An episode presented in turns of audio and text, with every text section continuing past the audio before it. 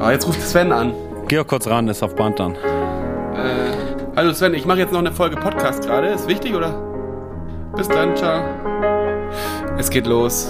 Es geht wieder los. Lambert Klammerer Jazz, dritte Folge. Ähm, es ist ja auch eigentlich ganz schön, dass ähm, bis heute Jazz immer noch Teil unseres Lebens ist. Du hast äh, Coltrane Changes geübt in der Zwischenzeit. Ja, richtig, ja. Angestiftet durch unsere Gespräche. Ich wollte es nochmal wissen. Was genau tut man da? Also willst du es vielleicht unserem Publikum erklären? Die wissen das ja vielleicht gar nicht. Nee, die wissen das gar nicht. Also was Coltrane Changes sind, das weiß ich natürlich selber nicht ganz genau. Das sind eigentlich sogenannte 2-5-1-Verbindungen, die quasi 90 Prozent der Jazz-Akkordfolgen bilden im Abstand von großen Terzen. Das heißt, man muss eigentlich jeden Takt die Tonart wechseln. Und das Ganze wird dann durchexerziert zu sogenannten Play-Alongs. Das ist ja auch ein großer Teil der Jazz-Edukation, sage ich mal, dass man zu Hause, zumindest in unserer Generation, zu so Playbacks, Begleittracks übt. Hast du das auch gemacht früher? Ganz ungern. Hast du das jetzt auch tatsächlich gemacht? Ja, ich krieg da kein Geld für, aber ich habe in meinem Telefon so eine App, die heißt iReal Book. Ja. Und da dudelt das einfach. Äh, Und dann kannst du dazu spielen. dann kann ich da einfach zu spielen. Ich könnte zum Beispiel jetzt hier so anmachen. Toll, oder?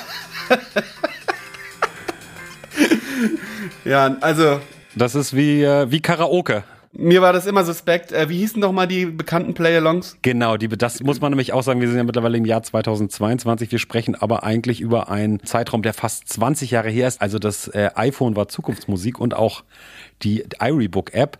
Damals hat man gespielt zu Play-Alongs von Jamie Abersholt. Ja, Abersold. Hatte ich auch, äh, hat mir mein Lehrer damals auch mitgegeben, dass ich da ein bisschen mal zu Hause sozusagen so tun könnte, als hätte ich eine Band. Genau. Weil ich ja auch so frustriert darüber war, dass ihr so wenig mit mir spielen wolltet. Und dann habe ich das schon ausprobiert, so, aber mir fehlten die Menschen. Also ich bin, ich bin einfach ein menschlicher Typ. Ich brauche einfach echte Menschen, mit denen man zusammenspielt. Ich fand, da kam einfach nichts bei rum. Du konntest ja auch nie irgendwie Energie aufbauen oder so. Die dudelten das halt einfach so unenergetisch einfach so vor sich hin Ja, richtig. So dass du halt dann deine Coltrane Changes oder was auch immer du üben wolltest, äh, dazu spielen konntest, so, aber es fehlte der Aspekt des gemeinsamen Musikmachens. Das, was eigentlich am meisten Spaß bringt am Zusammenspielen, ist ja wirklich das Zusammenspielen. Ja. Das tut man einfach da nicht, sondern du spielst halt zu einer Aufnahme, die irgendjemand aufgenommen hat und halt ein Element weggelassen hat, absichtlich, damit du das einnehmen kannst. Richtig doof fand ich. Ich fand's richtig doof. Ja, ja, genau. Das war damals auch als CD. Man kaufte sich so ein Notenheftchen, wo dann die Akkorde drin standen für die Stücke. Und äh, auf einer CD waren dann so Begleittracks, wo meistens Klavier, Schlagzeug, Bass einfach so taten, als ob sie einen imaginären Solisten begleiteten. Und dann konnte man, glaube ich, wenn man jetzt zum Beispiel Klavier spielt, den Panoramaregler auf die, sagen wir mal, linke Seite drehen. Und da war das Klavier aus, weil das Klavier nur auf der rechten Seite aufgenommen war. Das war ganz praktisch. Ja. Also wirklich schon absolute Finessen. Ja, es war wirklich äh, totaler Quatsch. Wirklich, ich kann es niemandem empfehlen. Sucht euch lieber Leute, die so ein bisschen ambitionierter bei der Sache sind als Felix und spielt halt richtig mit denen. Dann habt ihr wirklich mehr Spaß als mit Jamie Abersold. Bitte, liebe angehende Jazzstudenten, es macht keinen Bock, wirklich. Ja, es ist die Frage, wie das wohl heutzutage ist. Natürlich die Generation vor uns kannte natürlich auch noch keinen Jamie Abersholt. Für die war das natürlich Firlefanz und Zukunftsmusik, so wie für dich jetzt das iReal Book. Hello Boomer. Okay, okay, Boomer. Die, genau, die jungen Leute sitzen ja, wie man weiß, ja auch viel zu Hause und viel am Computer hört man. Und äh, äh, sammeln Yu-Gi-Oh! Karten, verkaufen NFTs. Zu den Coltrane Changes nochmal, bevor wir weiter über NFTs reden. ähm, das ist doch hier wirklich, es ist doch eigentlich so eine mathematische Aufdröselung der klaviatrischen äh, Musikaufteilung, oder nicht? Also du hast eigentlich ja zwölf Töne Ja. äh, und teilst sie dann sozusagen mathematisch auf. Genau. Dann baust du dadurch sozusagen so Akkordverbindungen. Eigentlich ist es geht auf Schönberg zurück oder so. Kann man das nicht so sagen? Der hat ja auch so mit seiner albernen Zwölftonmusik. Ja, richtig. Weißt du noch, wir haben eine Klausur im Musikleistungskurs bei Herrn Vogt. Liebe Grüße Liebe Grüße gehen raus, ja. über äh, Zwölftonmusik geschrieben und ähm, das war eine der wenigen Arbeiten, wo ich keine gute Note geschrieben habe, glaube ich, weil er fand die Art und Weise, wie ich darüber schreibe, das würde nicht die nötige Ernsthaftigkeit mit sich bringen. Er hat mich so ein bisschen darüber lustig gemacht. Ja, genau, aber es, das Prinzip ist ähnlich. Also um, äh, damit jetzt wirklich keiner mehr hinterherkommt, wir haben zwölf chromatische Töne in der äh, gleichschwingenden westlichen Stimmung und eine Tonart äh, bilden immer eine Auswahl von sieben Tönen aus diesen zwölf und das ist dann quasi C-Dur. Nur die weißen Tasten und die zwölf schwarzen Christen dann Schattendasein in C-Dur und so kann man dann durch den, den sogenannten Quintenzirkel gehen. Und jetzt gab es natürlich im Laufe der Evolution der Harmonielehre verschiedene Strategien, um das irgendwie auszutricksen und noch interessanter, noch schiefer zu machen. Und die Zwölftonmusik war ja so ein Beispiel dafür. Da mussten, glaube ich, nach Schönberg mussten dann alle zwölf Töne gleichberechtigt sein, so eine Art Tonkommunismus. Ja, jeder Ton musste vorkommen, bevor er wieder erklingen durfte. Genau. Ja. Also jeder nur einmal. Genau. Und da kann natürlich nichts bei rumkommen, weil das klingt dann natürlich einfach schräg. Und da wurden ganze Opern zugeschrieben. Es ist wirklich ganz furchtbar. Äh, aber einflussreicher, äh, das hat sich auch die neue Wiener Schule oder die zweite Wiener Schule genannt. Irgendwie sowas. Wie heißen die anderen beiden? Anton Webern und der dritte? Alban Berg. Alban Berg. Das sind aber, glaube ich, die Schüler von Schönberg wiederum. Genau. Der hat sich, der hat seine eigene Schule gegründet. Die haben dann so ein bisschen behauptet, sie wären sozusagen die neuen Beethoven, Mozart, Haydn, so die zweite Wiener Schule, ne? Das genau. Haben sie sich genannt, äh, was natürlich komplett vermessen ist, weil Beethoven, Haydn und Mozart, absolute Popstars, geile Melodien ja, immer am Start, Ohrwürmer noch und nöcher. Ja. Und dann kommen die und machen streng, streng, schräg. Ich sag nur da da da da. Und, äh, behaupten einfach, die würden jetzt deren Platz einnehmen. Es war wirklich absolut vermessen. Äh, nee, also ich kann nicht viel damit anfangen. Aber man hatte es auch damals eigentlich gut zu finden. Ja, klar. Der strenge Geist der Zeit, über den wir letztes Mal äh, schon geredet hatten, ja. der äh, fand sowas eigentlich gut. Ne? Also so moderne Kompositionen, die auf so ganz andere Herangehensweisen zurückgreifen, wie zum Beispiel in diesem Fall mathematischen. Ja, ähm, absolut. Hatte man eigentlich gut zu finden. Hat man gut zu finden. Macht ja. auch Spaß, muss ich sagen. Also mir macht das auch wirklich Freude, diese, diese Konzepte und diese mathematischen Sachen. Ob das dann am Ende besonders gut klingt, ist eine andere Frage. Ist ja auch bei Coltrane Changes eigentlich das Gleiche. Ist das Gleiche. Richtig gut klingt tut's nicht. Es ist keine schönen Lieder, wenn man so will. Nein, es sind keine schönen Lieder. Ähm, also da kann ich auf jedem empfehlen, sich mal mit der Komposition Giant Steps zu beschäftigen. Da gibt's bei YouTube auch Leute, die dann wiederum dieses schiefe Giant Steps wiederum äh, mit so Pitch-Stimmtools wieder alles in eine Tonart setzen. Das klingt besonders aufregend. Ja, und da kann ich die Aufnahme äh, Giant Steps mit Tommy Flanagan am Piano empfehlen, äh, der nämlich einfach ins Studio gegangen ist, ein sehr guter Jazzpianist und halt einfach nicht geübt hatte. Er wusste nicht, was genau. auf ihn zukommt. Und komplett deletiert passiert. Und dann sollte er über diese ähm, Coltrane Changes, die halt wirklich äh, jenseits dessen ist, was ein Jazzmusiker äh, zu der Zeit eigentlich drauf hatte, äh, improvisieren und er geht einfach ein und es wurde trotzdem veröffentlicht. Er, also es ist wirklich, ja, ja, ja. es klingt so, als würde er peinlich unter den Tisch rutschen.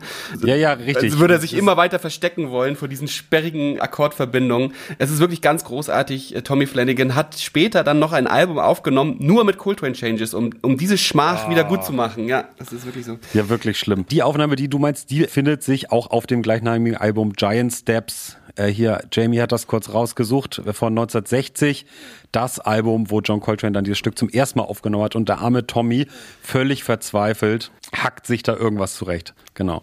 Ich möchte noch mal kurz, um das abzuschließen, noch mal hinweisen auf Josef Matthias Hauer.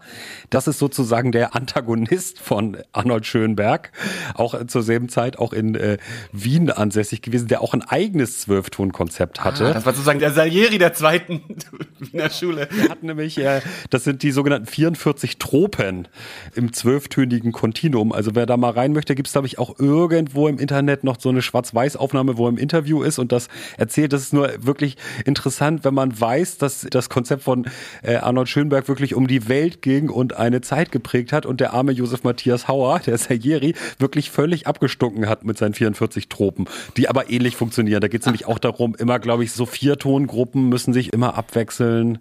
Ich habe da mal ein Seminar besucht, wo das vorkam, an der Musikhochschule, wo mir das erklärt wurde und ich habe es wieder vergessen. Klang auch in meiner Erinnerung nicht ganz so schief wie Schönberg. Na, ich weiß es nicht. Hört doch mal rein. Gute Überleitung, Musikhochschule. Wir sind ja letzte Folge stehen geblieben dabei, dass du dich vorbereitetest auf dein Studium der Jazzmusik in Holland. So ist es. Ich hatte die Prüfung bestanden. Man hatte mir im letzten Moment gesagt, eigentlich wollen wir dich nicht aber äh, wir haben jetzt keinen anderen mehr gefunden und du hattest die Prüfung ja bestanden. Äh, wir hätten dich gerne nicht hier gehabt, aber wir kommen jetzt nicht ganz um dich herum. Deswegen bin ich da natürlich gern hingeganang nach Amsterdam. Für mich war das natürlich das New York Europas. So wurde es mir verkauft. Und so lernte ich es auch dort erstmal kennen. Also es gab wirklich halt einfach sehr viel mehr Jazzclubs als jetzt in Hamburg, obwohl die Stadt halt ein Viertel so groß ist wie Hamburg. Ist das äh, wirklich so? Es gab auch jeden Abend Session. Du kamst dahin und dachtest, ja, das gibt ja offensichtlich doch Städte, in denen Jazz richtig lebt. Das war schon so mein Eindruck. Ja, es gab wirklich jeden Abend äh, bis zu zwei Sessions. Du musstest auch immer nicht weit fahren, ne? das Zentrum von Amsterdam, in dem man damals auch noch wohnen konnte. Es war nicht so teuer. Heute ist das, glaube ich, undenkbar. Alles durchgentrifiziert und die Schüler müssen natürlich in die Ghettos ziehen, weit weg. Ja. Äh, wir konnten wirklich noch in der Stadt wohnen und hatten es auch nicht weit zu den einschlägigen Sessions ich würde auch sagen, dass ich da viel gelernt habe. Also ich habe da wirklich dann auch mich getraut. Im Gegensatz zu in, in Hamburg habe ich mich, glaube ich, nie getraut auf diese Birdland-Session. Nein. Da kam ich nie mehr dran vorbei und ich habe mich so richtig gezwungen, auch das zu machen und jeden Abend dahin zu fahren. Also teilweise wirklich täglich, weil ich der festen Überzeugung war, dass das meine Skills feilen würde, meine Performance Skills. Und ich glaube auch, dass es irgendwie stimmt, dass es mir schon irgendwie was gebracht hat, auch in der Art und Weise spontan auf Raum und mit Musiker einzugehen das würde ich sagen, war eine gute Schule. Aber den ersten Unterricht, den ich da hatte, war natürlich dann mit Lehrern, zu denen man nicht mehr so ein freundschaftliches Verhältnis hatte, sondern die halt da jeden Tag zehn bis 15 Schüler abarbeiten mussten. Mein erster Lehrer war so richtig klischeehaft bekifft auch im Unterricht. Ich sag jetzt seinen Namen nicht, sonst verklagt er mich noch. Aber er hat wirklich auch ganz strukturlos wen wundert's, hm. unterrichtet. Also immer so die, die Dinge, die er sich so gerade reingekifft hatte, mussten die Schüler dann irgendwie versuchen nachzuvollziehen. Das war wirklich ganz furchtbar. Mein zweiter Lehrer, der war hochgradig depressiv, kam oft auch nicht und man hörte nur, dass er irgendwie beim Red Light District gesehen worden war und er hat mich fix und fertig gemacht. Also ich musste wirklich weinen im Unterricht, weil er mir eigentlich jede Woche wieder gesagt hat, ich wäre nicht gut genug und er halt auch den Unterricht immer danach ausgerichtet hat, um mir zu zeigen, was ich alles noch nicht kann und wo ich noch eigentlich was machen müsste. Und wenn ich mich dann tatsächlich an ihn gehalten hat und Dinge vorbereitet habe, die er auch von mir wollte, hat er mir beim nächsten Mal gesagt, dass ich sie nicht gut genug vorbereitet hätte. Hm. Es war wirklich ganz, ganz furchtbar. Aber ich bin wirklich teilweise heulend aus diesem Unterricht gekommen. Und als es dann losging, dass man irgendwie selber ein paar Gigs spielen konnte, das war, glaube ich, dann auch so, zweites, drittes Jahr so, und ich ihm gesagt hatte, ich habe jetzt so eine kleine Tour, nächste Woche bin ich dann nicht da und so, und dachte, dann ist er vielleicht ein bisschen stolz auf mich hat er mich auch fix und fertig gemacht und meint, es ist nicht die Zeit, es ist nicht die Zeit für dich jetzt irgendwie rauszugehen und äh, irgendwie Konzerte zu spielen. So, du musst lernen, du bist nicht gut genug, ähm, du hast noch ganz andere Dinge zu tun, bevor du dich da jetzt irgendwie auf eine Bühne stellst. Und so. Also es ist wirklich ganz, ganz tragischer äh, Unterricht. Manchmal hatte ich dann aber doch, wie es halt mit solchen Leuten ist, konnte er auch einen ganz netten Tag haben. So, es war sehr selten. Ah. Und dann hat man sogar ein bisschen was gelernt. Also ich Borderliner. So, ja, es war absoluter Borderliner. Und dann gab es dann doch auch Dinge, die ich bis heute mitgenommen habe, in der linken Hand oder so, an die ich mich immer noch erinnern muss. Es ist nicht gut mit ihm ausgegangen. Er hat Suizid begangen irgendwann. Da waren wir aber da war ich schon nicht mehr an der Schule, ich habe das nur gehört. Also irgendwie auch eine wahnsinnig tragische Persönlichkeit. Aber ja, also wenn ich so an ihn denke und ich würde sagen, der hat mich auch schon gebrochen. So. Weiß nicht, was, erzähl doch mal von deinen äh, Erfahrungen. Ja. Was hattest du denn so für Lehrer? Aber war es das? Du hattest wirklich nur diese zwei Lehrer? Nee, nee, nee. Ich hatte noch einen dritten, Rob von Bavel, auf den ah, da wird der Name kommt. genannt. Grüße gehen da raus. Da wird der Name gekommen. Ja, Grüße gehen raus. Der war super. Der hat mir viel gezeigt. Ähm, das war der letzte. Der, zu dem wollten natürlich alle. Deswegen durfte ich auch erst im letzten Jahr dahin. Ah, okay. Was alle Lehrer so ein bisschen gemein hatten, ist, dass sie sich immer an die Mädels rangemacht hatten. An die Deswegen weiß ich jetzt auch nicht, ob ich äh, jungen angehenden Jazzstudentinnen empfehlen kann, äh, sich in Amsterdam zu bewerben. Also damals war es auf jeden Fall so, die Klavierlehrer die ja, haben die jungen, jungen Studentinnen gerne gedatet, wenn ich mal sagen. Das ist natürlich auch hochgradig merkwürdig. Ja, also ich, ich bin auch in diesem Podcast bisher noch nicht bereit, mich komplett äh, sozial geächtet zu machen und hier äh, Anekdoten mit Klarnamen zu nennen, aber ich sag mal ganz vorsichtig als Teaser, ich habe auch solche Muster beobachtet. Mehr möchte ich dazu erstmal nicht sagen. Ja. Ähm, aber es war eine andere Zeit, es war alles vor Jazz Me Too. Vielleicht ist das heute alles ganz anders. man, man, was wirklich interessant ist nochmal an dieser Hochschule in Amsterdam, das war ein Riesenladen, oder? Ja, ich glaube pro Jahrgang 100. Ach krass, also okay. 100 Jazzstudenten. Und dann gab es ja noch die Klassiker. Das wurde aber ein bisschen ausgedünnt nach oben hin, weil natürlich viele auch gehen mussten, gegangen worden sind. Also du wurdest nach dem ersten Jahr teilweise auch, dir wurde dann auch gesagt, nicht gut genug, bitte weg hier. Ach wirklich, okay. Das ist passiert, ja, ja.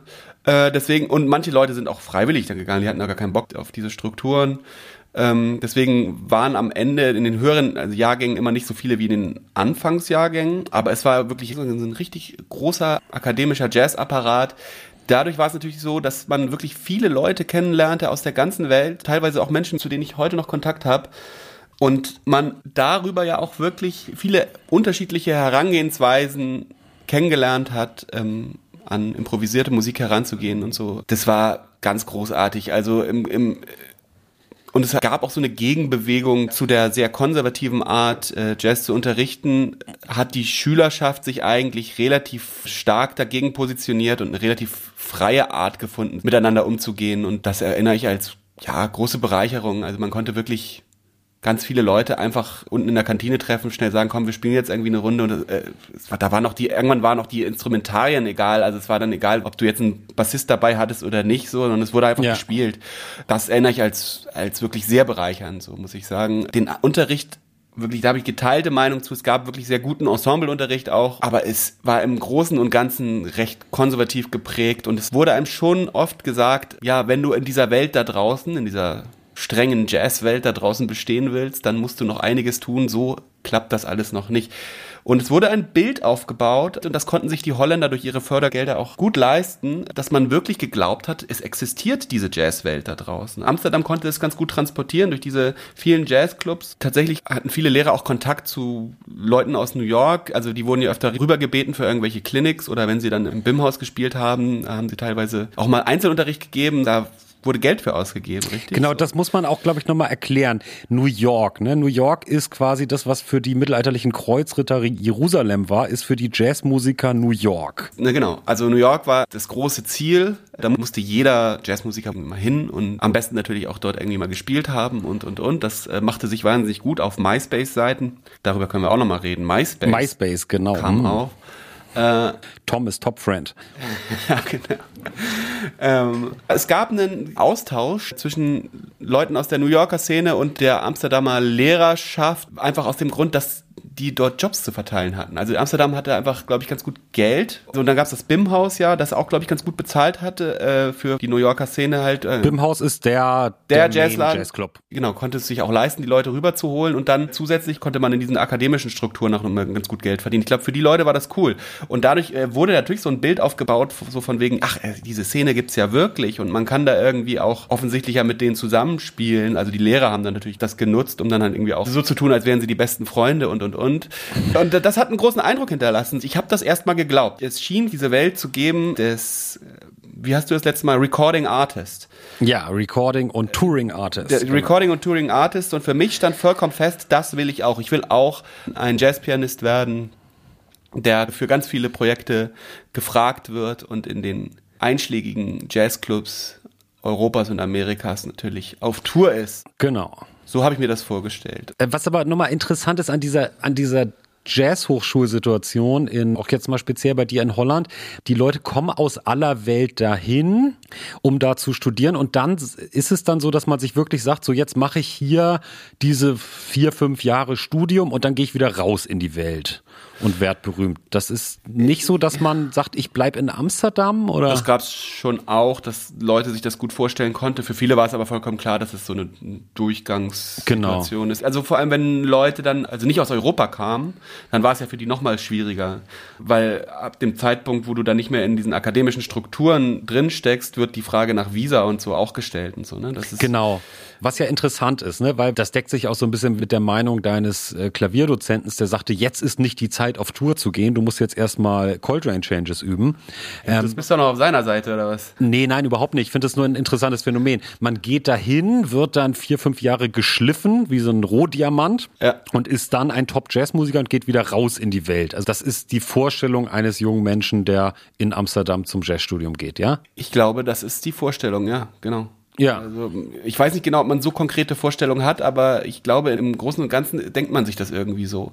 Also es kann, mag auch Leute gegeben haben, die dachten, nö, ich gehe dann zurück nach, keine Ahnung, Lohne Westfalen und werde dann dort in der Musikschule unterrichten und so ja. und dann vielleicht mal einen Gig in der Big Band haben. Ja. Es gab einen relativ großen, ambitionierten Teil in der Schülerschaft, der sich gedacht hat, so, ey, ja, nee, das, klar, wir werden Teil der Szene, ist doch klar. Ja, klar. Ja, wir hatten tolle Leute, die rüberkamen, irgendwie Clinics mit John Schofield, Bobby McFerrin, Peter Erskine, Kurt Rosenwinkel, Jim Black. Ich weiß nicht, jede Woche kamen wirklich die absoluten Top-Notch Leute vorbei und hielten so eine Klinik, so eine Art Vortrag. Ne? Und dann durften auch immer zwei Leute aus der Schülerschaft die begleiten. Und rat mal, wer da nie dabei war. Aha, das bist was warst wahrscheinlich du, oder? Ja. Also das warst du nicht. Ja, richtig. Also ich natürlich nicht. Äh, war nie gut genug. Bitte, aber trotzdem auch da ganz toll, das zu sehen. So und man konnte denen Fragen stellen. Die haben natürlich aber dieses Bild noch eher verfestigt, so von wegen. Ja. Ja, da ist diese Szene da draußen und äh, du musst halt hart genug üben, dann kannst du Teil davon werden.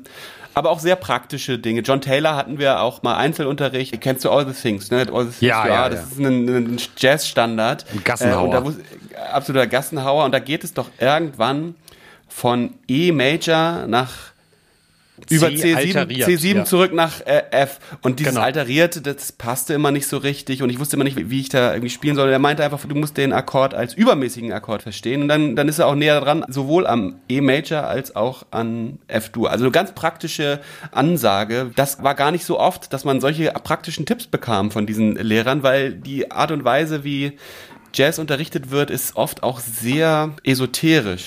hab ich das nee. Gefühl. Sie- Aber das ist es wirklich ein guter Tipp für die jungen Leute. Also wenn ihr in das wahrscheinlich Takt 24 am Ende vom B-Teil Probleme habt, da irgendwie vom störrischen E-Dur zurück ins heimelige F-Moll zu kommen, vom letzten A-Teil, probier Ja. doch mal die übermäßige Skala. Ja, genau. Die vielleicht zu Unrecht so ein bisschen ein Schattendasein fristet. Absolut zu Unrecht. Das ist eine ganz Ja. tolle Skala. Das ist Äh, wirklich ist eine ja sehr quasi immer- sympathische Skala. Das ist eine sehr sympathische Skala. Sie haben immer die kleine Terz äh, und dann ein Halbton, dann wieder die kleine Terz und dann ein Halbton. Das ist eigentlich so. eine sehr mathematische Skala. Ist, das ist jetzt Also aber die ähnlich Halbton wie die- Ganztonskala, die du meinst, oder? Nee, die Halbton Ganzton ist die oktatonische, also die ist immer äh, Ach so, eine Ähm, Skala. Ach so, die, also mit dieser Skala, die du meinst, habe ich mich eigentlich nie beschäftigt. Ich dachte, du meinst Ja. die übermäßige Tonleiter, die nur aus Ganztönen besteht. Nein, nein, die meine ich nicht.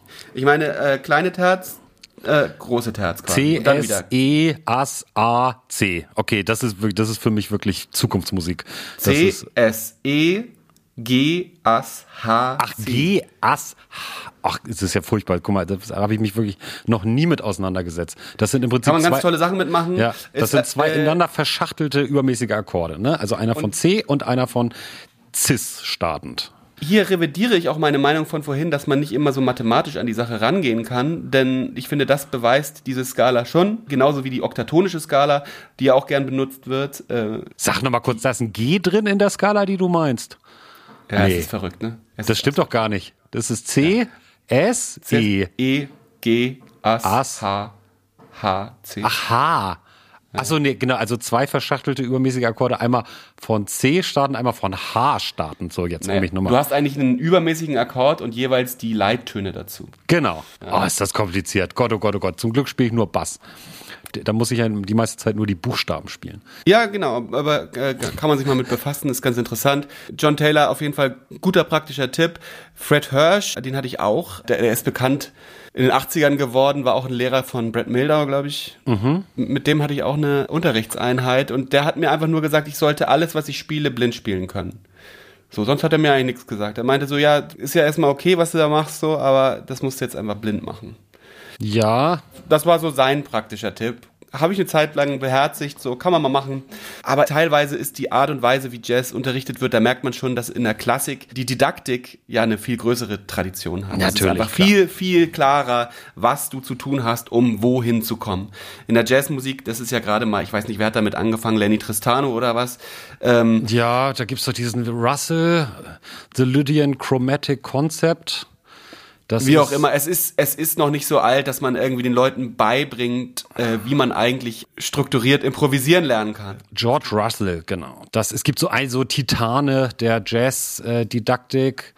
Aber genau, das war zu dem Zeitpunkt, wo wir studiert haben, auch maximal 50 Jahre alt. Vielleicht sowas wie eine Jazz-Didaktik, wo man sich so mit so Konzepten beschäftigte. Ja, ja. Ich würde gern auch noch mal darüber sprechen, weil in einem Unterricht lernt man so diese Konzepte hier, übermäßige Skala, die ich nie gelernt habe. Und dann geht man aber noch mal auf diese Sessions, weil das ist ja interessant an der Jazzmusik. Das ist ja fester Teil des Prozederes und hat auch so ein bisschen, wie sagt man, man Steigt in den Ring, man steigt in den Ring. man steigt in den Ring, ja, man erzählt sich ja im Jazz auch viele Jazz-Anekdoten und wie das früher alles war. Und es gibt ja immer so die Erzählung, jetzt sagen wir mal Charlie Parker, der hatte irgendwie einen festen Job in irgendeiner Tanzband in New York, die dann was sie zum Tanz aufspielten. Und dann traf man sich, nachdem der Gig vorbei war, noch mit den anderen Jazzmusikern im Jazzclub und jammte bis zum Morgengrauen. Er nahm Heroin und entwickelte irgendwie ganz wilde Musik. Also das ist ja so ein bisschen der Mythos, der sich um Jazz rankt. Wenn man viel auf der Session ist, mimt man damit auch so die Arbeitspraxis von Jazzmusikern, also sagen wir aus den 50ern oder sowas, oder? Genau. Also Heroin wurde da jetzt nicht genommen. Jedenfalls habe ich da nichts von mitbekommen. Äh, das war alles recht brav. Trotzdem, ich fand es immer wahnsinnig aufregend. Du musstest dich erstmal trauen zu sagen, ich bin jetzt hier der Nächste. Also da war ja immer ein Pianist vor dir und dann musst du das so hin und sagen, so kann ich jetzt gleich mal spielen und dann sagt er meistens, nee, eins spiele ich noch. Eins noch. ja, ja, genau. Und dann wusstest du, es lauern aber auch schon irgendwie zwei, drei weitere Pianisten hier rum. Äh, dann im richtigen Moment da zu sein, dass du halt auch äh, dann irgendwie drankommst und so, dann dein Können zeigen kannst. Äh, das war schon natürlich wahnsinniger Stress wenn du dann saßt, war es natürlich erstmal kurz dein Safe Space, dann musstest du noch hoffen, dass ein Stück dran kam, genau. was du genau. einigermaßen gut kannst. So, also wenn sie jetzt irgendwie Coltrane Changes gespielt hätten. Dann wird schwierig. Ja, wäre ich auch aufgeschmissen gewesen. So wurde manchmal auch vorgeschlagen und so. Ich, All the Things You Are wolltest du natürlich gerne spielen, um dann richtig zu glänzen am Ende vom B-Teil. Wie gesagt, All the Things You Are war mir auch immer suspekt wegen genau diesem ja? Teil. Es gab natürlich tolle Stücke, über die ich gut wegjuckeln konnte. Ich habe mich, glaube ich, sehr eingesetzt immer für Alone Together. Alone Together, ja. Auch viele weiße Tasten. Ähm, Nee, das muss man auch verstehen. Das ist auch anders als jetzt in einer Popband oder einer, einer Rockband. Man schreibt dann seine eigenen Stücke und dann trifft man sich jeden Donnerstag im Proberaum und spielt so lange das eigene Repertoire, bis es richtig sitzt. Und dann überlegt man sich ab und zu nochmal Part für Part ein neues Stück. In der Jazzmusik werden vor allen Dingen, also neben Eigenkompositionen, Stücke aus dem sogenannten Real Book gespielt. Das ist so eine Sammlung von, eine Mischung aus Komposition von berühmten Jazzmusikern, aber auch, das sind so Broadway-Stücke. Ja. Pop-Songs der Zeit aus den 30ern bis 50er, 60ern, was weiß ich. Genau. genau.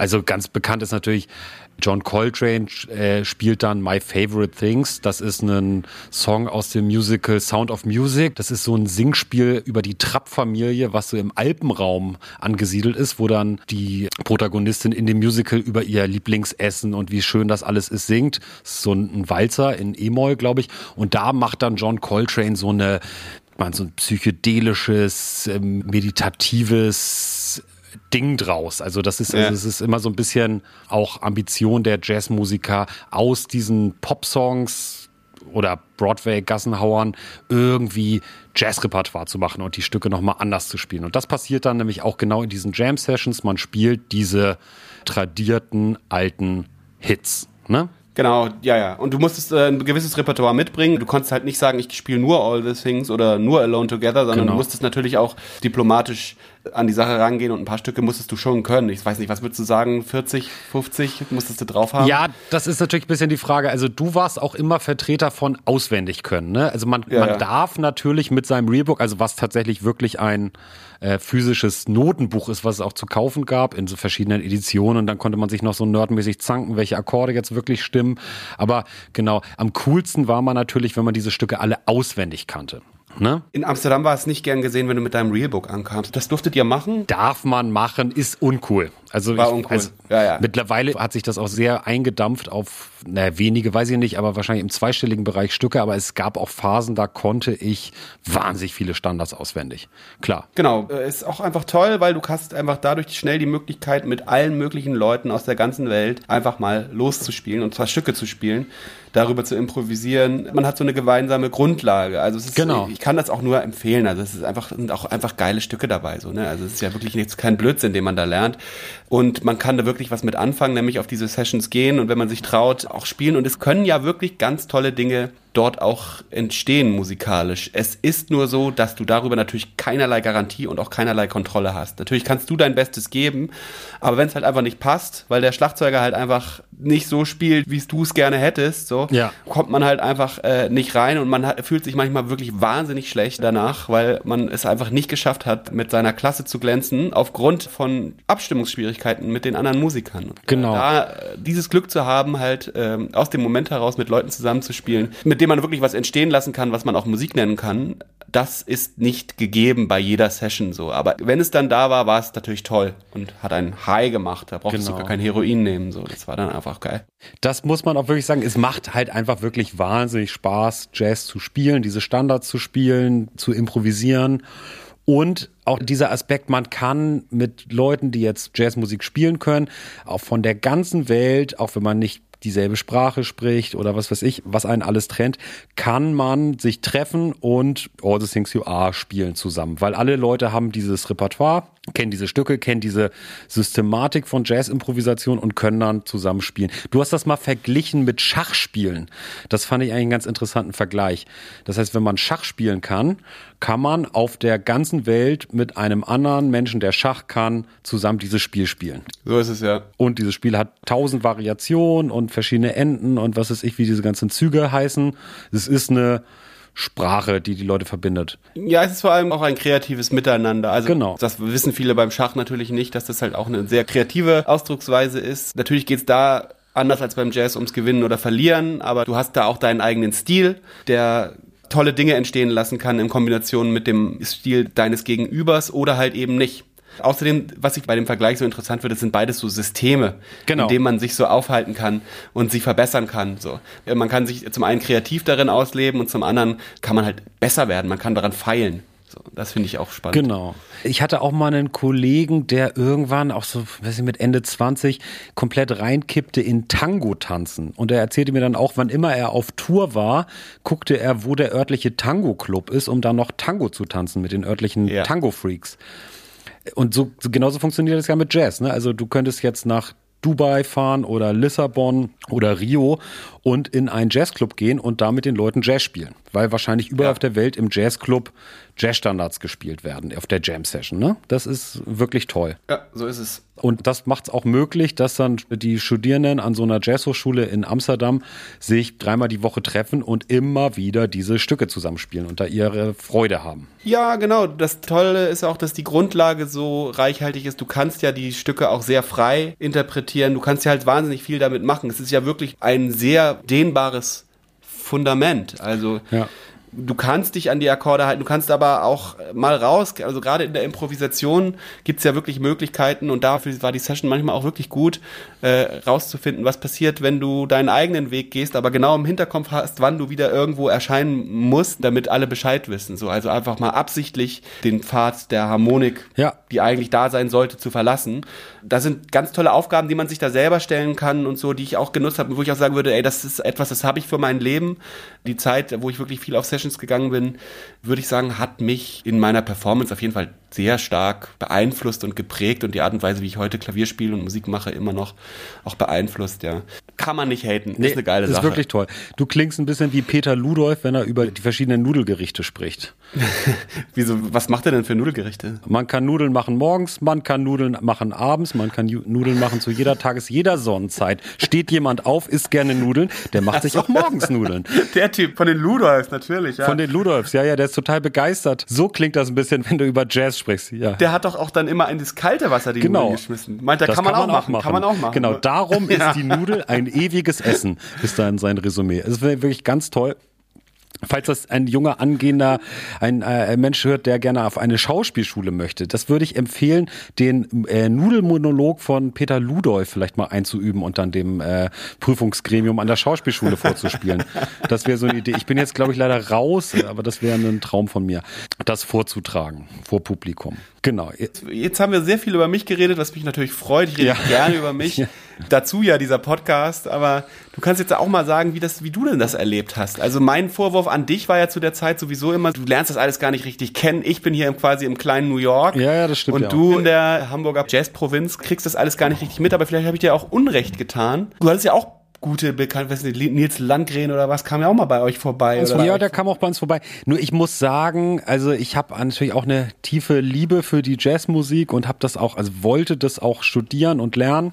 Aber das war, glaube ich, alles, also jetzt speziell dieses Hochschulstudium war bei mir nicht so intensiv wie bei dir. Ich bin von der Schule, hatte es auch geschafft, ausgemustert zu werden, bin an die Hamburg School of Music, so eine private Berufsfachschule, wo ich dann nochmal ein Jahr studiert habe, bin dann an die Hochschule habe da ein paar Semester studiert, aber an irgendeinem Punkt hatte ich mich dann doch sehr viel mit anderer Musik beschäftigt und habe das Studium dann so ein bisschen ausdümpeln lassen. Bin immer mal wieder hin, um noch so ein Seminar zu machen oder eine Vorlesung zu besuchen, Schein zu machen und habe dann, glaube ich, mein Studium abgeschlossen nach 20 Semestern. Es war sehr nett, dass sie uns dann noch irgendwie durchgeschliffen haben. Das klingt ja wirklich so, als hättest du relativ schnell nicht mehr an das System Jazz geglaubt, oder? Also wäre so mit Eintritt ins akademische Wesen relativ schnell bitte klar gewesen, so, ah, das ist mir ja. irgendwie, das ist ja irgendwie nix. Da muss man sagen, also wenn ich jetzt hätte mehr in Jazz gehen wollen, hätte ich wahrscheinlich auch irgendwie so wie du ins Ausland an einen anderen Ort gehen sollen. Aber irgendwie war das zu der Zeit so, ich war in Hamburg, dann war ich an dieser School of Music, dann habe ich mich in Hamburg beworben, da den Platz bekommen hatte irgendwie auch so ein bisschen mein Umfeld und Netzwerk in Hamburg und habe dann die Stadt auch nicht verlassen. Und dieser Studiengang in Hamburg ist aber recht klein. Wir waren, glaube ich, zu dem Zeitpunkt insgesamt in allen Jahrgängen 30 Studenten oder so es war ja noch Diplom, es war deutlich weniger verschult als jetzt bei dir. Ich glaube, ihr hattet schon so eine feste Struktur, kann das sein? Also es war wirklich wie eigentlich wie in die Schule gehen, ja. Du, äh, ja. Äh, nur dass du ein bisschen später aufstehen durftest, das war toll, aber dann hattest du wirklich auch absurde Fächer, wie zum Beispiel Rhythmik Solfège. Da mussten wir dann morgens um neun antanzen bei wie hieß denn der? Erik von Lier, sehr, sehr netter Lehrer übrigens. Grüße gehen raus. Äh, der war so ganz klein, aber der soll mal ein ganz schlimmer Rocker gewesen sein in der, in der Rockerszene in Holland. Also, äh, Rocker, Rockerszene, du meinst jetzt äh, ähm, ein Prozenter Clubs, meinst du sowas? Ja, vielleicht stimmt das auch nicht. Ähm, ich würde dafür jetzt nicht meine Hand ins Feuer legen. Okay. Also wenn ja, dann reden wir besser nicht schlecht über ihn. Ja, nee, genau. Es hieß nur, äh, dass der nicht immer so nett war. Aber er war zu dem Zeit sehr alt und, und nett und äh, freundlich. Und seine große Aufgabe war es, uns beizubringen, wie man Jazzrhythmik am besten verbal vorträgt. Und das ist halt ein Skill, den man braucht, um im Big Band Business äh, zu bestehen ja. und dort halt den Leuten vorzumachen, wie sie äh, bestimmte Linien phrasieren oder also wie bestimmte Dinge klingen sollen. Und es wurde wirklich sehr viel Zeit damit aufgewendet, uns einfach nur zu sagen, so, also wir mussten halt so lesen Notenlesen. Ja, aber rhythmisch, ja. einfach nur rhythmisch und dann halt aber den richtigen Laut dazu sagen. Bab, baui, bab, bab, bau, bab, badidab, bab, badu, bab. Und dann hat er gesagt, ah, es zwingt noch nicht so richtig, macht mal ein bisschen es swingiger. Nicht so richtig. Oh, das ist ein Satz, der übrigens oft fällt im Jazzstudium. Ja, es genau. swingt noch nicht so richtig. Bab, badidab, bab, Bau, ba, ba, ja, schon besser, schon besser. und äh, dann meinte er, man muss man dem Bau, muss man noch ein bisschen mehr Luft in den Mund nehmen und so. Also es war Bau. ihm sehr, ja, war, war ihm sehr wichtig, dass man da auf jeden Fall keine Fehler macht in der rhythmischen Solfège. Denn wer weiß, vielleicht wirst du einmal Leiter der örtlichen Big Band an deiner Schule ja. oder so, wie es ja, Oder des Leute, Feuerwehrorchesters. Ja, das kann ja alles sein. So, also solche Leute hatten auf uns ja auch großen Einfluss. Deswegen wussten wir das schon auch sehr zu schätzen, mussten uns natürlich danach immer sehr beäumeln, aufgrund der Laute Worte, die da aus uns rauskamen. Bab Badibau. Das muss man nochmal den Leuten so plastisch erklären, die auch vielleicht gar keine Vorstellung haben von Jazzstudium, Musikstudium, weil Leute, die ein Handwerk gelernt haben oder ein MINT-Fach studiert haben, Astrophysiker oder sowas. Es ist wirklich wahr. Da sitzen dann 30 Studierende in einem Raum, gucken auf ein Notenblatt und sagen Schubidu-Bab. Badu, Bishu, Biduwab. hey, Babi, Badau. Ja. Das ist wirklich wahr. Also es ist keine Satire. Das passiert wirklich an Musikhochschulen. Ja, Weltweit wahrscheinlich. Ja, ja. Man hält es nicht für möglich, aber es ist wirklich so. Wir hatten sowas ähnliches. Zusätzlich zu den speziellen Jazzfächern musste man relativ viel mit den Klassikern zusammen studieren. Also sowas wie Formlehre, Didaktik der Gehörbildung, Satzlehre. Es gab so viele Fächer, die sich so überschnitten mit den Leuten, die ein klassisches Instrument auf Diplom studierten. Ah, okay. Und das hatten wir gar nicht so. Also ich hatte natürlich klassischen Klavierunterricht, den fand ich auch toll. Ja. Äh, also gerade gerade weil dort so klar war, was man mir wie beibringen kann und äh, wo, wo es hakt. Technisch ganz klare Ansagen, die man in der Jazzdidaktik noch nicht entwickelt hat bisher. Meiner Meinung nach. Vielleicht tue ich ihr auch Unrecht und da hat sich in den letzten 20 Jahren einiges getan oder ich hatte die falschen Lehrer, alles möglich, aber ich habe es auf jeden Fall so kennengelernt. Und es gab aber dann doch schon im Studiengang Jazz in Amsterdam dann doch auch für all diese theoretischen Herangehensweisen dann doch immer einen eigenen Zweig. Also wir hatten nicht viel mit den Klassikern zu tun. Leider. Ja. Denn die äh, waren natürlich auch geschlechtlich etwas ähm, diverser. Diverser, ja, ja, weil wirklich, also bei uns waren es wirklich eigentlich 95 Prozent Typen. So, ne? Aber, ja, gut, die Sängerinnen. Ja ausgenommen. Unter den Sängern gab es natürlich dann wieder nur irgendwie 20 Prozent Jungs. Ja. Äh, das waren halt mehr Mädels so, aber halt Instrumentalisten im Jazz einfach echt absolute Pimmelparade. Da hätte ich mir manchmal gewünscht, auch ein paar Kurse mit den Klassikern und Klassikerinnen zu haben, war nicht möglich. Mhm. Helden der Zeit, auf jeden Fall. Ich weiß nicht, ob das bei euch so angekommen ist, aber wir konnten uns das ja die ganze Zeit reinziehen. Die Leute kamen andauernd ins BIM-Haus. Brett Meldau habe ich, glaube ich, viermal gesehen. Der stand über allem. Ich ja. weiß, das war, glaube ich, in Deutschland auch, oder? Das ist ja, ja, klar. Klaviertitan. Der Brett hat Meldau. einfach auch den Espion Svensson komplett abgelöst in der Außenwirkung, glaube ich. Ja. Ja, Dann ja, natürlich Robert Glasper war zu der Zeit noch kleiner äh, Konkurrent des Klaviertrios. Robert Glasper und Jason Moran, Moran heißt er, glaube ich. Diese drei Trios galten so als die modernen ähm, Klaviertrios, die es jetzt irgendwie zu was bringen. Äh, Brett Mildo hat sich, glaube ich, durchgesetzt. Robert Glasper äh, ist allerdings auch immer noch irgendwie aktiv, spielt aber nicht mehr Jazzclubs. Wir haben ihn neulich gesehen in einer relativ großen Halle. Genau. Mit Dave Smith zusammen, äh, mit, glaube ich, vor tausend Leuten. Im Huxleys in Berlin, genau. War auch ganz, war echt ganz gut. Da, da kann ich gleich noch mal was zu sagen. Wir hatten, hatten wir noch äh, Chris Cheek, Mark Turner, Craig Tabor und Chris Potter, Brian Blade, Kurt Rosenwinkel. All diese Leute spielten wirklich regelmäßig im BIM-Haus und tauchten dann dementsprechend auch bei uns an der Schule auf, um halt diese Clinics zu halten. Neulich war ich hier in Berlin im Zigzag Club. Wir haben nochmal gesehen, Mark Turner, Ethan Iverson. Genau, das ist nämlich auch ein ganz interessanter Charakter in dem Zusammenhang. Ne? Diese Band The Bad Plus war ja auch so ein Favorit. Absoluter Favorit. Bad Plus hat ja so ein bisschen den Indie-Charme in den Jazz reingebracht. Genau. Genauso wie Jim Black, Alessio Axis, Andrew D'Angelo, Hilmar Jens und so. Diese Leute, ich würde sagen, die hatten eigentlich so eine Art Indie-Rock-Sound innerhalb des Jazz etabliert. Hat auf jeden Fall die Schülerschaft sehr geprägt. Ich habe gehört, dass es in Berlin auch so gewesen ist. Ja. Ich war neulich nochmal ganz angetan, da spielte ähm, Billy Hart mit Mark Turner und Ben Street und natürlich Ethan Iverson am Klavier ja. im Zigzag Club. Und das ist als Gegenüberstellung zu der Show, die wir da von äh, Robert Glasper gesehen haben, fand ich ganz interessant, weil Zigzag Club, da passen, was weiß ich, 150 Leute rein. Ja. Die mussten auch zweimal spielen an dem Abend, damit sich das halt natürlich für die rechnet irgendwie. Ach krass. Okay. Sie sind vielleicht auf Tour, aber trotzdem, äh, das muss ja erstmal die Kosten tragen und so. Ich fand das absolut verständlich. Erstmal geil, Billy Hart, 82 Jahre alt, mega geil gespielt, also technisch noch voll am Start. Er kam auf die Bühne, man war sich nicht ganz sicher, etwas klapprig wirkte er schon, aber dann saß er mhm. und hat absolut performt, so auch das Footwork, also diese, die Fußarbeit, ja. wirklich auch absolut am Start. Ich, man kann wirklich einfach so toll in Würde altern als Jazzmusiker, ne? das ist ja wirklich großartig. Stand den anderen Instrumentalisten auch in nichts nach. Mark Turner klang wunderbar, es war aber wirklich äh, Ethan Iverson, der damals bei The Bad Plus gespielt hatte, hat zwei Noten gespielt an diesem schrottigen Yamaha-Klavier, was die da stehen haben und es war halt sofort klar so, ey, das ist sein Sound, das ist der Typ, du hättest ihn blind erkannt, unter tausenden anderen Pianisten wäre sofort klar gewesen, okay, das ist der Sound, den kann nur er. Und vor allem hast du den Raum mitbekommen. Innerhalb dieses kleinen Raums wirst du ja Teil der Musik die direkten akustischen Vibrationen gehen direkt über in den Zuhörer. Das ist wirklich was anderes als die Show von Robert Glasper, die wir da im Huxleys gesehen haben, die auch gut war, mhm. aber wo wir halt beschallt wurden durch eine riesengroße PA. Dementsprechend hat sich die Musik ja auch total verändert und dem angeglichen und du hast halt einfach nicht diese Ausgewogenheit, diesen ausgeglichenen Sound, den du halt nur in diesen Räumen mitbekommen kannst, die halt maximal 200 Leute, ne, vielleicht 300 Leute fassen, so würde ich sagen. So 300 ist schon schwierig. Bimhaus in Amsterdam hat das ganz gut gelöst, so, aber ich glaube, da passen dann vielleicht gerade mal so viel rein.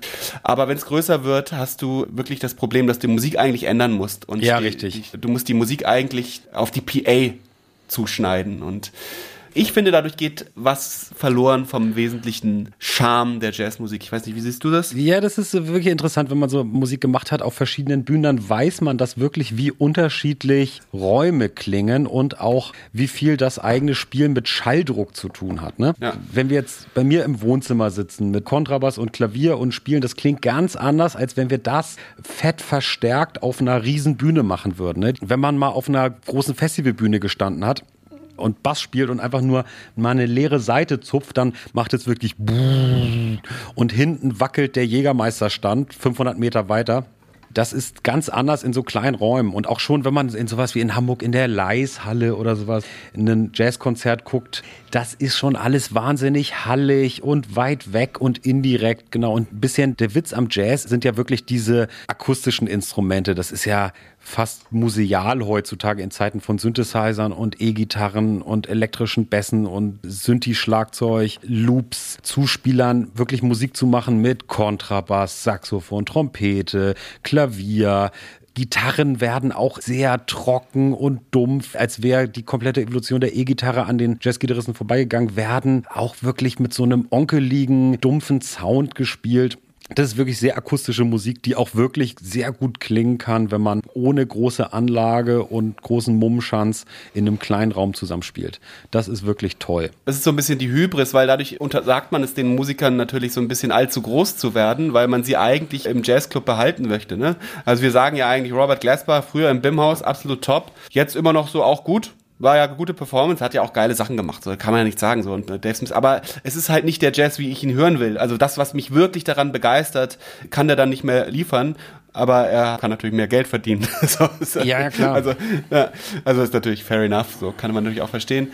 Aber man will sie eigentlich im Jazzclub behalten, damit sie da ihre ganze Klasse ausspielen können, so, ne, damit man da das bekommt, was man von ihnen erwartet. Nämlich, ich empfinde das so, als würdest du wirklich Teil der Akustik, Teil dieses Klangraums. Ja, ich glaube, das ist auch der Grund, warum auch nach wie vor sowas wie Tiny Desk Konzert, so diese YouTube-Formate, wo man so Bands in einem kleinen Rahmen mit möglichst wenig Firmen Firlefanz aufnimmt, um so eine Intimität auch auf einer Videoaufnahme zu erzeugen, warum das immer noch so eine Magie hat für Leute. Ne? Ja. Also ich habe auch neulich, das ist dir wahrscheinlich zu cheesy, aber der Julian Large, das ist so ein Jazzgitarrist. Nee, finde ich ganz toll. Ja, finde ich ganz ja, toll. Der ja. hat, der hat so auch so kleine Videos jetzt gemacht zu seiner neuen Platte, wo sie so im Trio in so einem ausgeleuchteten Raum ja. spielen. Und auch, das ist wirklich toll, wie sich auch da auf diesem Video transportiert diese Kommunikation der Musiker zueinander und der Klang der Instrumente im Raum. Also auch wenn man man nicht im Jazzclub gibt, das ist wirklich toll, Leuten dabei zuzugucken, wie sie so ganz dicht aufeinander, miteinander Musik machen. Ne? So ist es. Das ist Dave King auch am Schlagzeug, ne? der auch damals bei Bad Plus gespielt hat. Ich glaube, spielt er auch immer noch. Die haben sich irgendwie von Ethan Iverson gelöst oder er ist raus, ich habe keine Ahnung. Aber ich glaube, der Dave King spielt auch bei, wird es tatsächlich Julian Larsch ausgesprochen? Ich glaube Larsch, ja. Ah, interessant. Ich hätte natürlich immer gesagt Lage.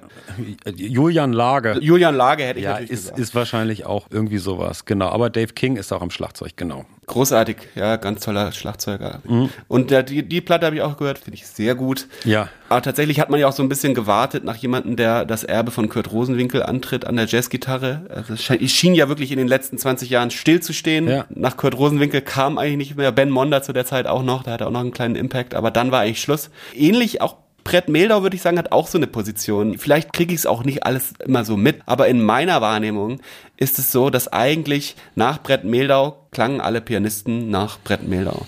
Davor war es Keith Jarrett, ne? Also da hattest du Keith Jarrett ja. und alle Leute wollten wie Keith Jarrett klingen. Ja. Ich finde das auch ganz interessant in der Jazzhistorie, wie beständig das ist. So, dass halt wirklich heutzutage immer noch die Leute eigentlich sich an dieser Phrasierung von Brett Meldau orientieren und das immer noch als zeitgeistig cool gilt, in, ja. alles im Rahmen dieser Jazzwelt jetzt, so, ne? aber dass es gar nicht so ist, dass jetzt das alle zwei, drei Jahre abgelöst wird. So kennt man es ja aus der Popmusik oder so, ne? Das gibt's da immer wieder neue Trends. Genau, da habe ich auch so ein paar Verschwörungstheorien zu. Ich glaube, dass eine Musik oder ein musikalisches Genre, das geht wahrscheinlich auch für Literatur und Kunst oder sowas, nur da habe ich jetzt noch weniger Ahnung von, das hat immer so eine gewisse Evolution, wo was passiert und an einem gewissen Punkt wird es museal. Das schließt vielleicht gleich auch den Bogen zu diesem Studium an sich. Jazzmusik entstanden in den Südstaaten in New Orleans aus Brassbands, Blaskapellen, aus Ragtime-Musik, dann irgendwann rüber nach Chicago zur Swingmusik, zur Tanzmusik, dann in das kleinere Ensemble, in den Bebop, dann an die Westküste, wieder zurück, dann irgendwann hat sich das so ein bisschen in den 60ern aufgelöst in Richtung freie Musik, atonal, da gibt's so einen Schulterschluss mit am Anfang genannten Schönberg und so, also so dieses raus aus der Tonalität, schief, schief, schief, Grenzen austesten. Dann gibt es nochmal in den 70ern so eine Evolution Fusion-Musik, wo sich dann so Jazz der Rockmusik öffnet. Also ich mache jetzt gerade so ein bisschen Jazzgeschichte, Durchlauf in zehn Sekunden. Und dann muss man sagen, ab den 80ern verlangsamt sich diese Evolution total stark. Und sowas können wir ja auch bei Popmusik beobachten. Also bestimmte Genres sind dann irgendwann abgeschlossen. Also Rock'n'Roll-Musik, Beatmusik, Hardrock, Metal. Aber dann jetzt mal steile These. Also was von Chuck Berry bis Eddie Van Halen passiert ist in den 20, 30 Jahren, ist viel, viel mehr als von Eddie Van Halen bis 2022 passiert ist. Ne? Irgendwann sind bestimmte Sachen auserzählt, bestimmte Muster sind geprägt und dann entwickelt sich so eine Musik auch nicht mehr so viel. Also natürlich kann in Jazzmusik ganz viel passieren noch und da sind auch immer interessante Impulse, aber diese Musik, und das ist auch der Grund, warum wir das überhaupt studiert haben, ist so ein bisschen, wenn wir uns mal vorstellen, was in unserer Lebzeit seit Mitte der 80er, wo wir geboren sind, bis heute in Hip-Hop-Musik oder in Techno passiert ist an Evolution, das ist ja viel mehr als in Jazzmusik passiert ist um 2000 rum war Jazz auf einem gewissen Stand. Man hatte so eine Idee, so macht man das ungefähr. Und jetzt können wir in eine Institution gehen, wo Leute kommen aus aller Welt und das dann studieren und die lernen dann die Basis davon und sind dann Jazzmusiker. Und dasselbe gibt es ja dann auch seit einigen Jahren für Popmusik. Das heißt, man hat so eine Vorstellung von Bildungskanon Dadurch wird das akademisiert. Man muss natürlich aber sagen, wann immer so eine Musik akademisiert wird, verliert sie natürlich auch so ein bisschen ihre Frische und Unschuld und ihre Beweglichkeit. Wäre so meine These. Absolut richtig. Dem ist auch eigentlich gar nichts hinzuzufügen, außer dass das natürlich so ein bisschen die Problematik auch darstellt. Genau. Äh, in der Art und Weise, ähm, wie man dann selber Jazz kennenlernt in diesen akademischen Strukturen, weil man sich dann da doch irgendwie Gedanken macht, wie kann das eigentlich so einen zeitgeistigen Charme behalten? Wie kann das eigentlich cool sein, was man hier tut? Denn das spielt ja auch dann doch, man mag es nicht glauben, auch für Jazzmusiker eine entscheidende Rolle. Genau. Und da ist es ja auch so, ich habe dann auch natürlich, dadurch, dass es halt so viele Schüler gab, gab es auch wirklich ganz unterschiedliche Interessen und Schwerpunkte in der Schülerschaft. Und je nischiger das wurde, also je näher sich das dann Richtung freie Improvisation, Free Jazz, freie Improvisation bewegt hat, äh, desto stärker wurde auch das Verlangen, sich allem anderen gegenüber abzugrenzen. Das ist ja. ja auch so eine Entwicklung, die haben wir auch in den letzten Folgen schon besprochen, dass halt ähm, auch in der subkulturellen Popkultur ja. es auch so ist, dass halt äh, je mehr du dich eigentlich einkesselst in deiner ganz eigenen Welt, und das gilt jetzt für Rap wahrscheinlich genauso wie für Techno, die zu der Zeit, wo wir das kennenlernten, auch alles so äh, Subkulturen waren, die es nicht nötig hatten, sich mit dem Mainstream auseinanderzusetzen. Das hat sich, würde ich sagen, etwas verändert. Aber je mehr das so ist, desto äh, mehr und so größer ist das Verlangen danach, sich nach allem anderen hin abzugrenzen und alles andere hin eigentlich wirklich auch abgrundtief scheiße zu finden. Genau, völlig richtig, genau. Das ist so ein bisschen der Punkt. Für die Free Jazzer war das halt ganz wichtig, alles andere außer freie improvisierte Musik irgendwann einfach nur noch doof zu finden. Genau, davon lebt Subkultur, ne? Genau, das ist halt bitter für, für jemanden wie mich, der das auch spannend findet und da halt irgendwie auch mal mitspielen möchte, aber halt diesen Lifestyle nicht repräsentieren kann. So von wegen, ja, ich kann halt dann nicht mit einsteigen und sagen, ja, Brett Meldorf finde ich deswegen jetzt doof, nur weil ich mit euch gerne hier frei improvisieren ja. möchte. So, aber eigentlich wird das von einem abverlangt. So. Und ähm, ähnlich habe ich, wie gesagt, später oder früher auch schon so bei 90er Jahre Rap war auch ja. ähnlich verschlossen nach außen hin. Im Techno erlebt man das auch, dass Vertreter davon eigentlich alles andere doof finden. Das ist halt immer so ein bisschen bitter, wenn man irgendwie eigentlich Musik interessiert, sich eigentlich an allem erstmal laben möchte, aber dir halt ganz schnell gesagt wird, das kannst du aber nicht, wenn du dich nicht zu 100 Prozent dieser Musikrichtung verschreibt. Ja, das ist, glaube ich, so ein bisschen im Wesen der Subkultur steckt.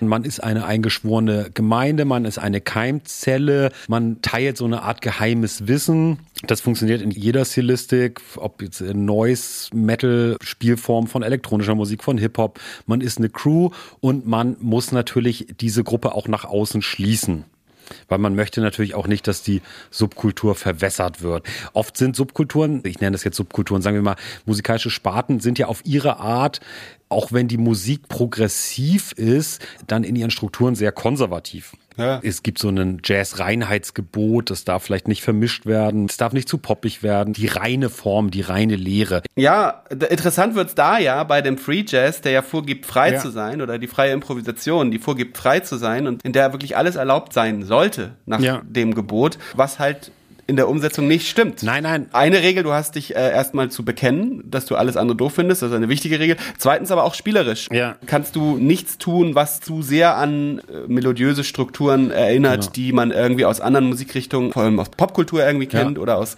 äh, anderen Jazzmusikrichtungen. Du darfst auch als Schlagzeuger, glaube ich, jetzt nicht einfach mal anfangen, einen richtigen Beat zu spielen. So. Nein, nein, auf gar ähm, keinen Fall. Das sind halt alles auch ja Regeln, die aufgestellt werden äh, in einer Musikrichtung, die ja einem vorgibt, regelfrei zu sein. Bevor wir so ausfasern und jetzt so einen riesen Themensprung machen, können wir das ja so ein bisschen als Teaser nehmen.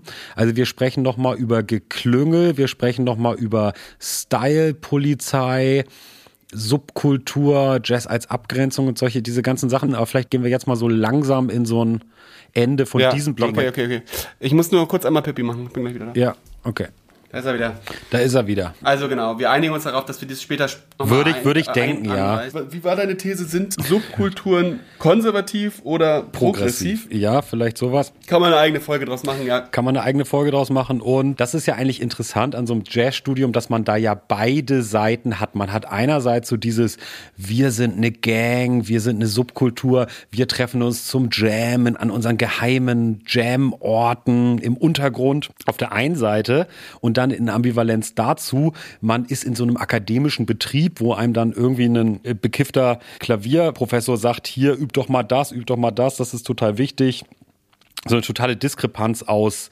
Eigentlich ist man Subkultur, ist man nischig, ist man progressiv und auf der anderen Seite ist man ja aber in so einem total durchakademisierten Lehrbetrieb. So ist es, ja. Ne? Das ist ja eigentlich eine ganz interessante Ambivalenz. Das ist eine absolute Ambivalenz, die ist auch also für einen selber in der Situation nicht wirklich zu durchdringen in Bezug auf, wie kann ich die Sache cool lösen? Wie komme ich cool durch meine Zwanziger? Das ist halt wirklich gerade aufgrund dieser Ambivalenz wirklich nicht leicht. Macht euch darauf gefasst, wenn ihr diesen Weg einschlagt. Ja. So richtig cool sein kann man als Jazzstudent leider nicht. Würdest du das unterschreiben? Absolut. Und ich kann mich auch noch erinnern, dass ich in der kurzen Zeit eigentlich im Nachhinein, in der ich so wirklich ernsthaft dieses Jazzstudium betrieben habe, dass mir das dann auch teilweise so ein bisschen den Spaß verdorben hat, weil ich immer dachte, ja, diese coolen, jungen Indie-Bands, die sind kreativ, schreiben ihre Songs, gehen damit raus, machen Auftritte, können sich cool fühlen. Und ich als Jazzer muss irgendwie die ganze Zeit mental damit arbeiten, dass ich ja irgendwie noch gar nicht so gut bin wie die coolen Cats aus New York und ich muss jetzt erstmal noch mal richtig viel lernen und üben, um überhaupt da mithalten zu können. Das ist ja auch krass. Absolut. Also das Sportliche. Da ist die Jazzbegeisterung, die anfängliche, sehr schnell auf den Jazzfrust gestoßen. Ja, richtig. Und darum würde ich auch sagen, machen wir die nächste Folge, wie das System Jazz eigentlich für uns zum Bröckeln kam und wie wir uns äh, umorientiert oder anders orientiert haben nebenher. Ja. Das ist ganz interessant nochmal zu sagen, dass wir ja trotzdem auch während dieser Zeit, wenn ich zurückkam, haben wir weiterhin im Solar gespielt, in der Absinth-Bar, die hatte dann gerade geöffnet. Erinnerst Ja. du dich an die Absinth-Bar? Natürlich, mal das, ist- den, das war ja eine der wenigen Gigs, die ich mal aufgetan hatte. Da können wir auch noch schöne Geschichten erzählen. Genau. Schilleroper. In der Schilleroper haben wir In öfter der gespielt. Schilleroper, ja. Das Wie hieß denn doch mal der Besitzer der Schilleroper?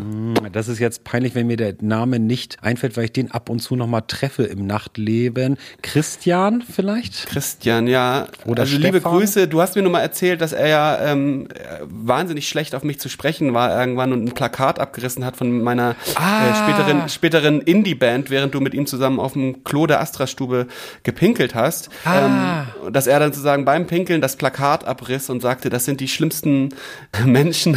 Ah, ich, ich, hoffe, ich, ich hoffe, wir kriegen jetzt nicht irgendwelche Personalien durcheinander. Aber da muss ich wirklich nochmal in meinem desolaten Gehirn forschen. Da war was, ne? Dem gehen wir nochmal auf den Grund. Gehen wir den nochmal im Grund. Aber äh, liebe Grüße, er hatte wahrscheinlich recht. Also wir waren zu der ja, Zeit ja, wirklich du auch warst un- unerträglich. Du warst wirklich Ja. unerträglich. Genau. Ja, Pain in the ass. Kann, kann man nicht anders sagen. Deswegen, Genau. ähm, Christian, das war trotzdem nett, dass du uns damals in der Schiller-Oper hast spielen lassen. Da hatten wir viele nette Erlebnisse. Ähm, Ja. Danke dafür. Ah, Nils okay. hieß er, glaube ich, ziemlich sicher. Also tut mir leid, dass ich gedacht habe, du heißt Stefan oder Christian. Nils natürlich, ja. Das war Nils. Ja, liebe Grüße an Nils. In Holland musste man sich natürlich auch der Tatsache stellen, dass es für alles, äh, was auf diesem, ähm, wenn man es so will, Markt, wenn man es so nennen will, äh, möglich ist, dass es da immer auch Leute gibt, die halt Dinge besser können Ja. als man selber. Dann ist es natürlich, äh, wie Daniel Ryan Spalding sagt, äh, if you ain't Dutch, you ain't much.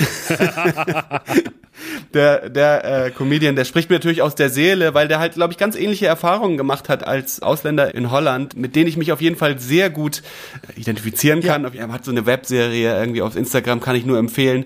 Die Art und Weise, wie Holländer mit den Bautenlanders umgeht, das ist einfach ganz großartig. ähm, es ist ja wirklich so, auch ich habe versucht, die Sprache zu lernen und war da auch gar nicht so schlecht drin. Doch leider ist es so, dass du selbst an der Supermarktkasse wenn du nach einer Plastiktüte fragst und dein deutscher Akzent denen gewahr wird, sofort auf Englisch geantwortet wird. Du hast ja gar nicht so richtig die Chance, sozusagen dich dort zu integrieren und dich wirklich holländisch zu fühlen, was ich natürlich irgendwie auch gerne gemacht hätte. Das hat für mich nicht geklappt. Es gibt andere Leute, bei denen es aber geklappt hat. Ich würde nicht sagen, dass es grundsätzlich nicht möglich ist. Ich war einfach nicht holländisch genug. Ja, es ähm, hat nicht gereicht. Es hat nicht gereicht und das ist ja auch genau dieses niemals gut genug. Genau. Passt ja jetzt auch wieder ganz gut in die akademischen Erfahrungen, die ich gemacht habe. Genau, mein Holländisch war nicht gut genug und mein Jazzspiel war nicht gut genug. Ich habe am Ende auch keinen besonders guten Abschluss dort gemacht. Ach, gab's da richtig, da, da gab's eine richtige Note, ja? Ja, genau. Okay, die verrätst ja. du uns dann nächstes Mal. Die werde ich nächstes Mal verraten und äh, kann auch sagen, was sie dann dazu gesagt haben und so. Genau. Da geht es natürlich auch um die Individualisierung und um das Abgrenzen vom systemischen, akademischen Apparat Jazz, äh, wie man sich quasi umorientiert hat oder schon mal rübergeluschert hat, genau. was es doch so anderes äh, an Musikrichtungen gibt, in denen man sich vielleicht ausleben kann und und und. Das wird spannend. Das wird spannend. Also würde ich sagen, mit dieser Hauptbitze voller Teaser verabschieden wir uns. Mit zwingenden Grüßen. Mit zwingenden Grüßen und in Hamburg sagt man Tschüss, aber wir sagen Jazz.